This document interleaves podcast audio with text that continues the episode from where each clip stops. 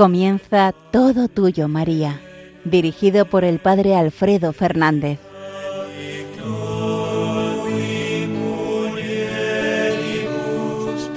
Muy buenos días, queridos amigos, queridos oyentes de Radio María.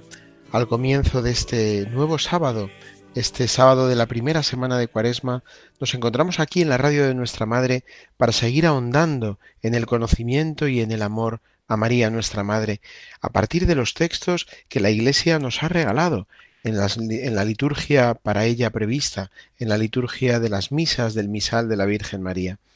Todo tuyo, María, con ella queremos ser todos suyos y todos del Señor. Entramos en clave de oración al comienzo del programa para que así todo lo que digamos sea para mayor gloria de Dios y bien y provecho de nuestras almas. Dame tu mano, María, la de las tocas moradas, clávame tus siete espadas en esta carne baldía. Quiero ir contigo en la impía tarde negra y amarilla, aquí en mi torpe mejilla, quiero ver si se retrata esa lividez de plata, esa lágrima que brilla. Déjame que te restañe ese llanto cristalino y a la vera del camino permite que te acompañe. Deja que en lágrimas bañe la orla negra de tu manto, a los pies del árbol santo, donde tu fruto se mustia. Capitana de la angustia, no quiero que sufras tanto. ¿Dónde está ya el mediodía luminoso en que Gabriel desde el marco del dintel te saludó Ave María? Virgen ya de la agonía, tu Hijo es el que cruza ahí, déjame hacer junto a ti ese augusto itinerario, para ir al monte Calvario, cítame en Getsemaní. A ti, doncella graciosa, hoy maestra de dolores, playa de los pecadores, nido en que el alma reposa, a ti ofrezco pulcra rosa las jornadas de esta vía, a ti, madre, a quien quería cumplir mi humilde promesa, a ti, celestial princesa, Virgen Sagrada María. Gloria al Padre y al Hijo y al Espíritu Santo, como era en el principio, ahora y siempre, por los siglos de los siglos. Amén. Pues queridos amigos, nos eh, decidimos, nos, nos lanzamos a seguir ahondando en el conocimiento y en el amor a la Santísima Virgen y hoy he querido servirme al comienzo de este programa de estas palabras tomadas del Vía Crucis elaborado por Gerardo Diego, el gran poeta de la generación del 27, cuyas palabras están también eh, incluidas en la liturgia de las horas precisamente en los sábados de este tiempo de cuaresma. Con la, esta introducción, mirando a la Virgen nuestra Madre, ahondamos y continuamos en el comentario de la misa titulada Santa María, discípula del Señor. Es la misa que dentro del misal de la Virgen María está en el primer lugar de las misas dedicadas, eh, ofrecidas para este tiempo de cuaresma. Santa María, discípula del Señor. Habíamos hecho en el programa anterior, si recordáis, la introducción teológica a este conjunto de misas y en concreto a esta misa que lleva el número 10 dentro del numeral del, índice de todas las misas que conforman el misal. Eh, en el programa anterior habíamos comentado también los textos eucológicos de la oración de las eh, ofrendas, perdón, de la oración colecta primero, de la oración sobre las ofrendas y de la oración de poscomunión. Vamos ahora a centrarnos en el análisis, en la lectura y en la meditación del prefacio de esta misa. Como sabéis, todos los prefacios en las misas de la Virgen María son propios y todos llevan también un título que ya nos ayuda de alguna manera pues a adentrarnos en el contenido y en la meditación de lo que en él se nos eh, ofrece. El título del prefacio de esta misa dice así, La bienaventurada Virgen, discípula del Verbo encarnado, es proclamada dichosa. La bienaventurada Virgen, discípula del Verbo encarnado, es proclamada dichosa. Bien, pues después del diálogo inicial, común a todos los prefacios, dice así el texto de este prefacio. En verdad, es justo y necesario es nuestro deber y salvación darte gracias siempre y en todo lugar. Señor Padre Santo, Dios Todopoderoso y Eterno, por Cristo Señor nuestro, cuya Madre, la gloriosa Virgen María, con razón es proclamada bienaventurada, porque mereció engendrar a tu Hijo en sus entrañas purísimas. pero con mayor razón es proclamada aún más dichosa porque como discípula de la palabra encarnada buscó solícita tu voluntad y supo cumplirla fielmente. Por eso, con todos los ángeles y santos te alabamos proclamando sin cesar. Y ahí introducimos el, el santo y continúa así la liturgia de la misa. Bien, eh, nos centramos por tanto en el texto de este prefacio. Como veis, en conexión con las oraciones que forman también el conjunto de esta misa, se destaca la idea central de que María es bienaventurada por ser no tanto madre del Señor, que también, sino sobre todo por ser discípula del Señor. María, de hecho, es madre del Señor en previsión de que iba a ser la primera y mejor discípula de su Hijo. Por eso, el timbre de gloria de María, eh, lo que la hace especialmente dichosa y feliz, es su condición de discípula. Y precisamente como discípula, como discípula predilecta y primera, puede ser también para nosotros modelo y maestra. Cuya madre, la madre de Cristo, dice el texto del prefacio, la gloriosa Virgen María, con razón es proclamada bienaventurada. Es la primera afirmación de la que se hace eco el prefacio, que se ha dicho ya también en, el, en la oración colecta. La Virgen María es bienaventurada y es proclamada bienaventurada con razón, con toda razón. ¿Por qué? Porque mereció engendrar al Hijo amado en sus entrañas purísimas.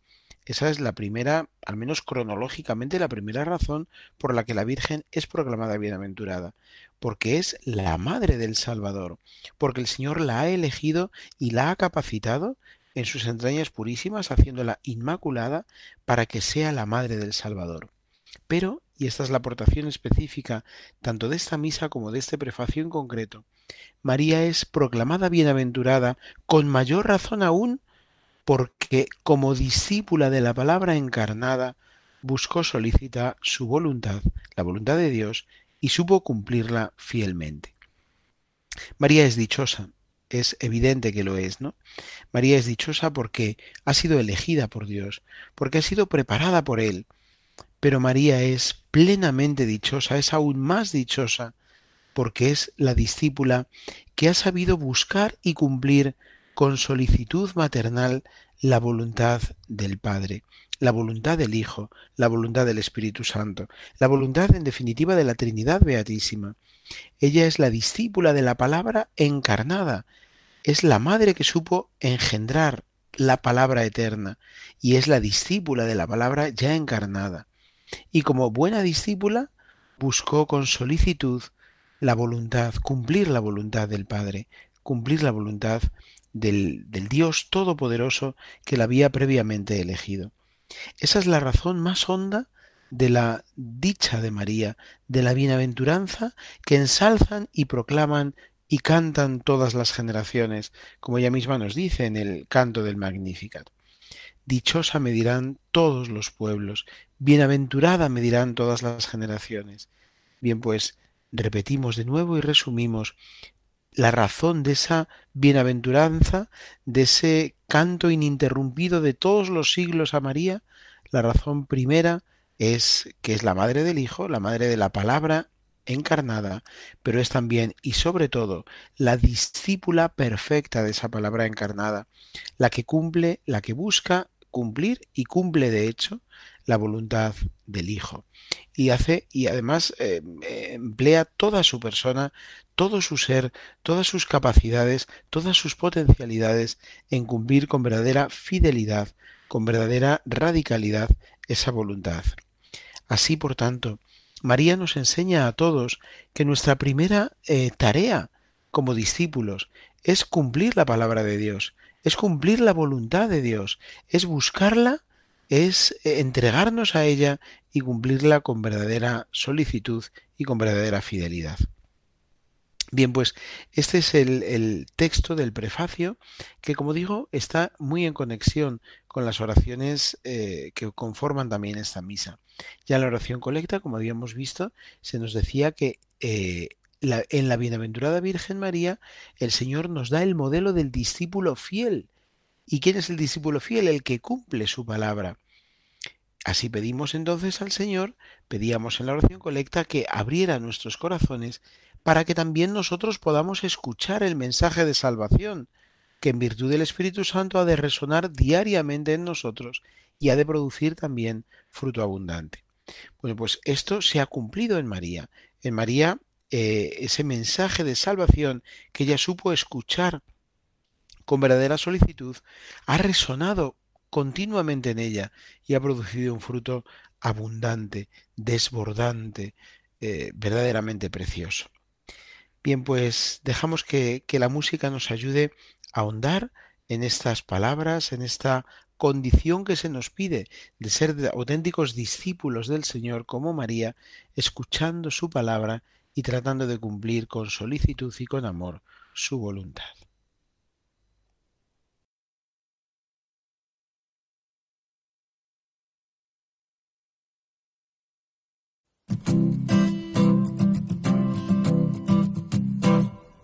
Mientras recorres la vida, tú nunca solo estás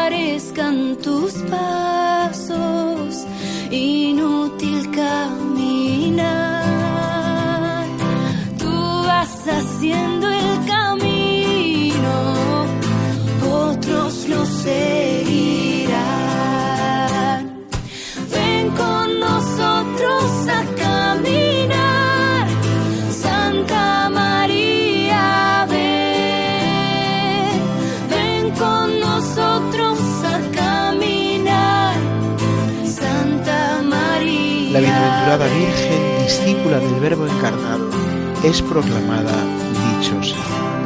Así reza el título del prefacio que estamos comentando en este programa Todo Tuyo María, el prefacio de la misa Santa María, discípula del Señor, la primera de las misas que el misal de la Virgen María nos ofrece para el tiempo de Cuaresma. Eh, me permito recordaros también algo que, a lo que aludía en el programa anterior, y es que el tiempo de Cuaresma, como sabemos, es un tiempo especialmente cuidado, un tiempo intenso que nos va a llevar a convertir el corazón y disponerlo para una renovación plena y total en la Pascua. El tiempo de Cuaresma es en este sentido como una especie de renovación catecumenal, como si fuéramos a ser bautizados de nuevo en la noche de la Pascua, noche en la que, por cierto, de hecho, eh, renovamos nuestras promesas bautismales.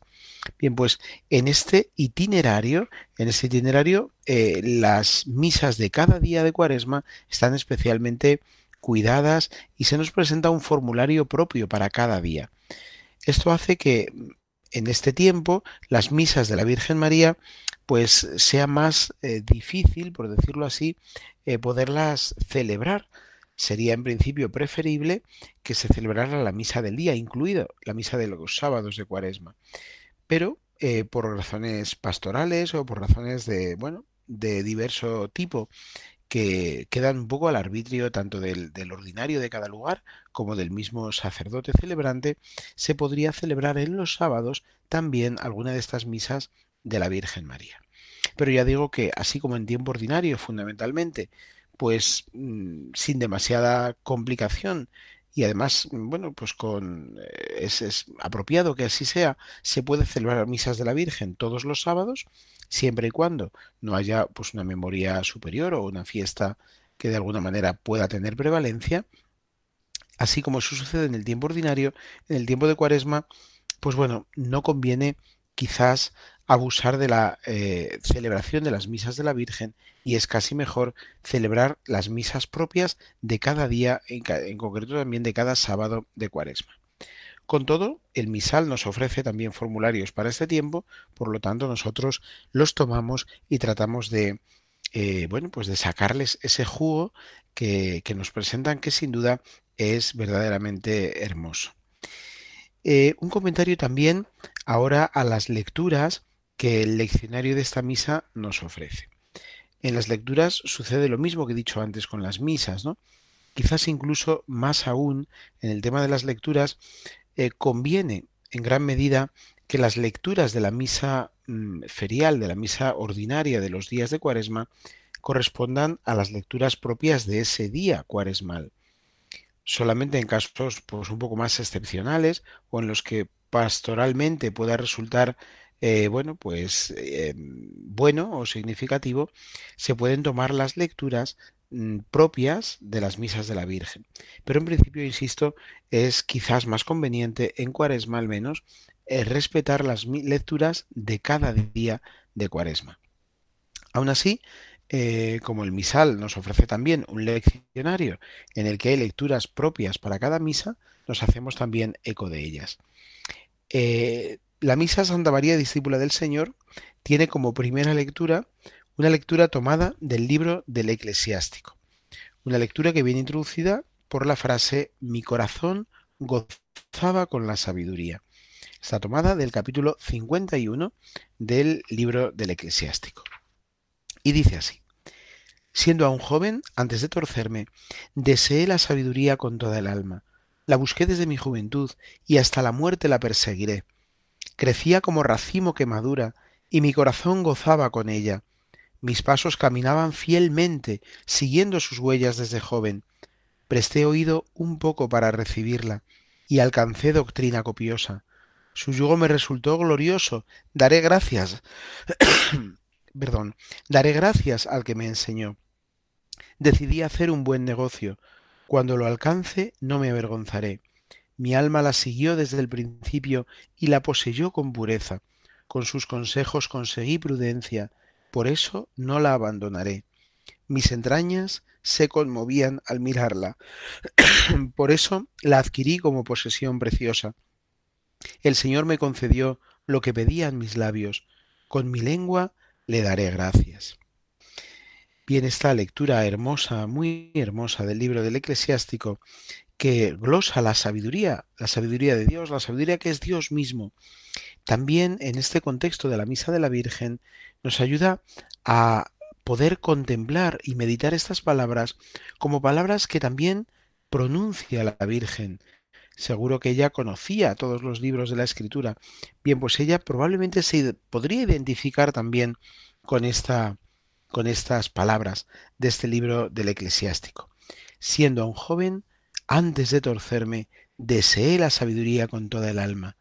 María también es para nosotros modelo de discípula porque busca la sabiduría desde su más tierna juventud y porque la persigue, porque la busca con toda el alma y la persigue hasta encontrarla. Crece en ella y su corazón se goza en la sabiduría.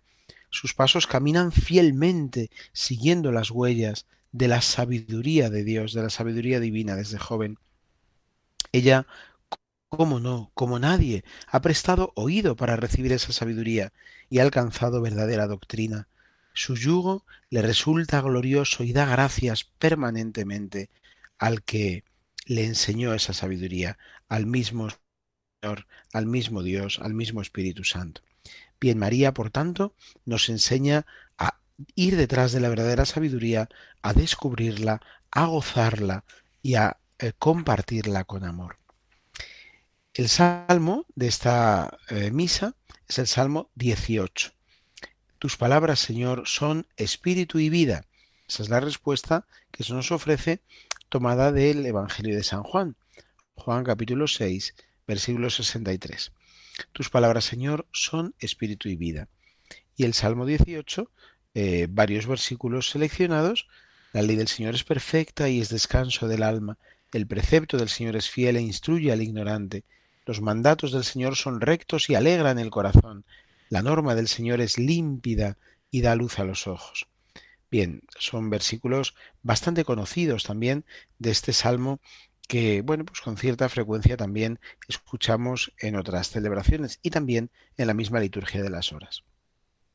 Termina diciendo los versículos seleccionados de este salmo, que te agraden las palabras de mi boca y llegue a tu presencia el meditar de mi corazón. Señor, roca mía, redentor mío. ¿Cómo no van a agradar al Señor las palabras salidas de la boca de María, nuestra Madre? Bueno, pues como ella también nosotros pedimos que nuestras palabras agraden siempre al Señor, que nuestras palabras produzcan un verdadero gozo en el corazón del Señor, para que así también nosotros podamos gozarnos con Él y llegue a la presencia de Dios el meditar de nuestro corazón.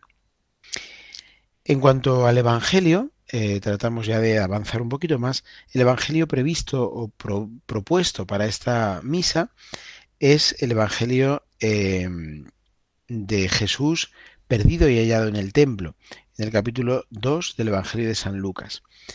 Eh, se subraya en este Evangelio que la Madre de Jesús conservaba todo esto en su corazón, mientras eh, ella no termina de entender, todavía no comprende por qué el Señor, por qué su Hijo les ha hecho esto, María, sin embargo, no se revela, no protesta, simplemente guarda y medita en su corazón. Es así también para nosotros, evidente maestra, María, maestra de discípulos, porque eh, nos enseña no a tener que entender necesariamente, sino a acoger con humildad y con profundo amor, aun cuando no entendemos, o precisamente más aun cuando no entendemos la voluntad del Señor. Ser discípulo, por tanto, en esta clave es saber acoger y guardar en el corazón como María la palabra del Señor, especialmente cuando no somos capaces de entender esa palabra. Eh, también este misal nos presenta, este leccionario de esta misa, nos presenta una segunda posibilidad para el Evangelio de la misa.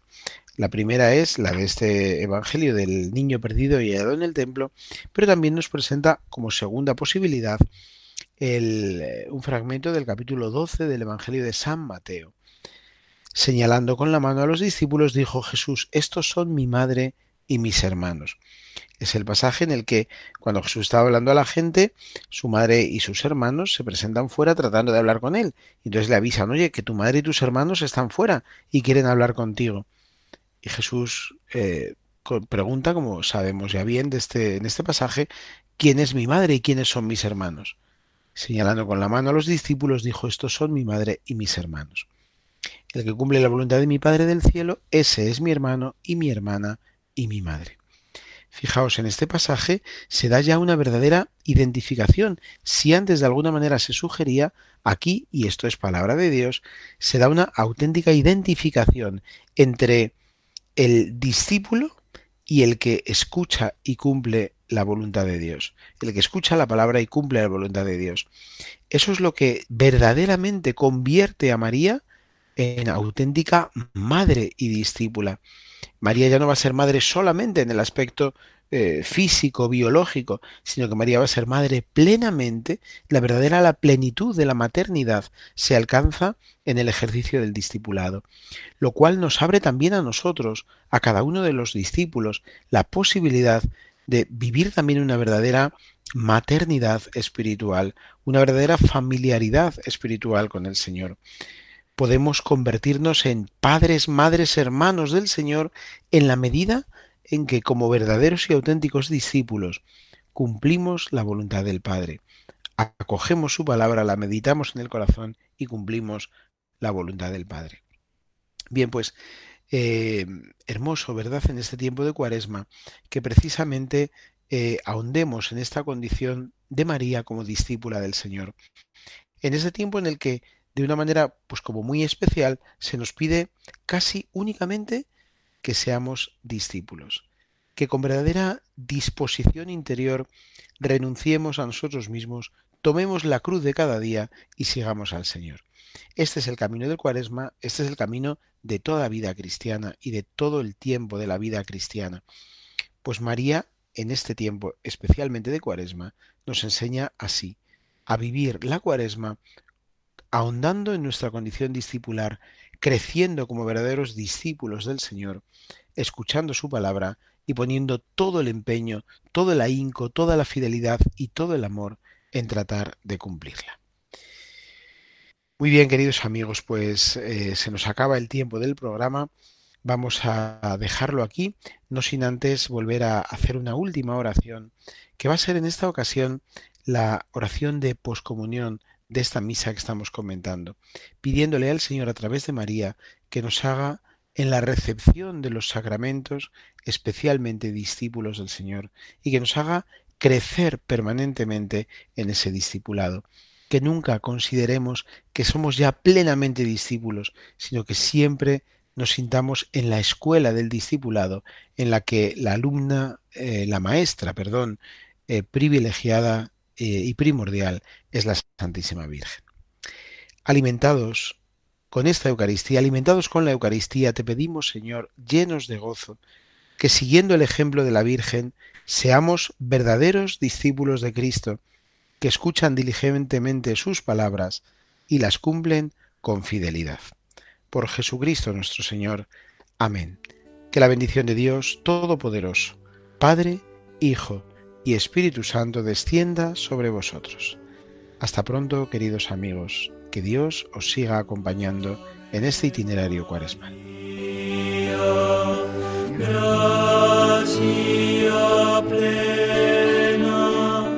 Han escuchado en Radio María Todo Tuyo, María, dirigido por el Padre Alfredo Fernández.